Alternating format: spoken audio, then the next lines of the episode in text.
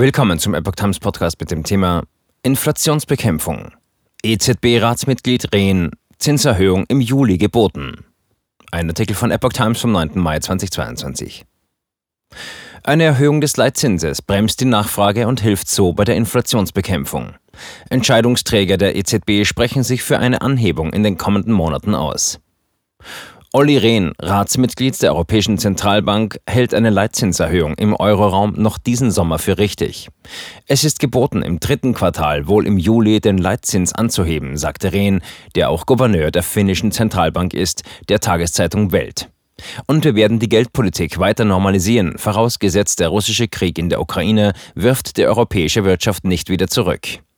Als Grund nannte das EZB-Ratsmitglied vor allem die Angst vor Zweitrundeneffekten wie der Lohnpreisspirale, also dem Phänomen, dass sich steigende Löhne und Preise gegenseitig hochschaukeln.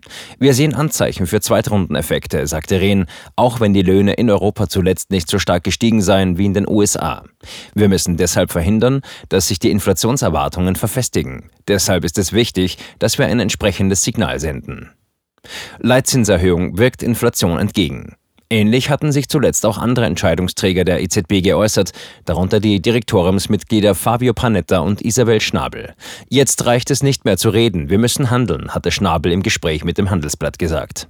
Aus heutiger Sicht halte ich eine Zinserhöhung im Juli für möglich. Zuvor sollten die Nettozukäufe von Anleihen eingestellt werden, voraussichtlich Ende Juni. Erhöhungen des Leitzinses verteuern Kredite und bremsen die Nachfrage. Das hilft dabei, die Inflationsrate zu senken, schwächt aber auch das Wirtschaftswachstum. Derzeit müssen Banken sogar 0,5% Zinsen zahlen, wenn sie Geld bei der EZB parken.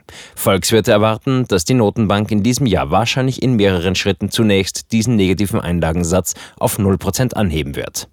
Die US-Notenbank Fed hatte am Mittwoch ihren Leitzins deutlich auf 0,5 Punkte erhöht und Europas Währungshüter so weiter unter Druck gesetzt.